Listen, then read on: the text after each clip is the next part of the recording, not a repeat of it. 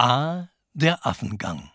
Weil der wunderbare Park Sanssouci teils von Mauern, teils von Zäunen umgeben ist, muss sich, wer hinein möchte, durch ein Portal begeben. Oder er kennt einen der kleinen, verschwiegenen Zugänge, die das Sanssouci-Erlebnis noch zu steigern vermögen. Der Affengang ist ein solcher. Wer zum ersten Mal den Park auf diesem schmalen Gehweg zwischen zwei Grundstücken von der Linnéstraße her betritt, erlebt unvermittelt jenen beeindruckenden Blick auf die Terrassen und das Schloss Friedrichs des Großen, der millionenfach fotografiert weltberühmt ist. Das Erstaunen und die Freude sind groß.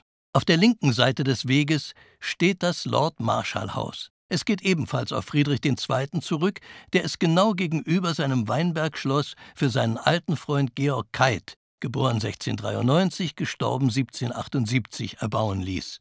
Der mit der erblichen Marschallwürde ausgestattete schottische Adlige war ein gern gesehener Gast an den Tafelrunden des Königs und hielt ihm fast 30 Jahre die Treue.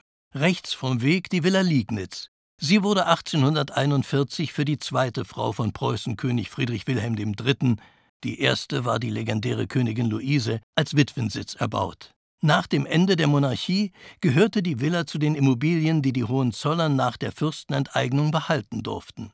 In den 1920er und 30er Jahren lebten hier zwei der sechs Söhne des letzten Kaisers. Zunächst Joachim von Preußen, der sich in der Villa im Alter von 29 Jahren erschoss. Danach zog Prinz August Wilhelm von Preußen, Prinz Auwi, ein.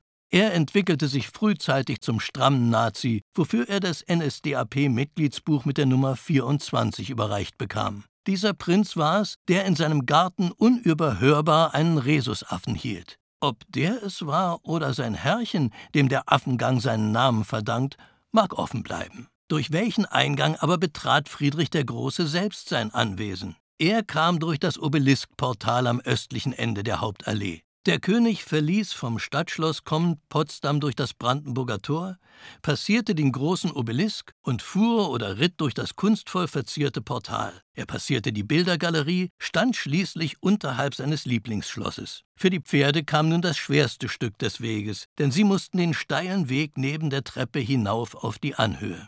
Heute kommen die meisten Besucher entweder von den Parkplätzen hinter Schloss Sanssouci durch das Tor neben der historischen Windmühle und erleben das berühmte Schloss zunächst von der Rückseite her. Sie müssen erst die 132 Stufen hinab zur Fontäne nehmen, um den grandiosen Blick auf das Gesamtensemble genießen zu können. Viel besser haben es da die Besucher, die vom Luisenplatz her durch das grüne Gitter den Park betreten. Sie gelangen durch eine Kastanienallee zum Schlossparterre und erleben dann garantiert ihren A- und O-Effekt. Oder aber sie kommen durch den Affengang.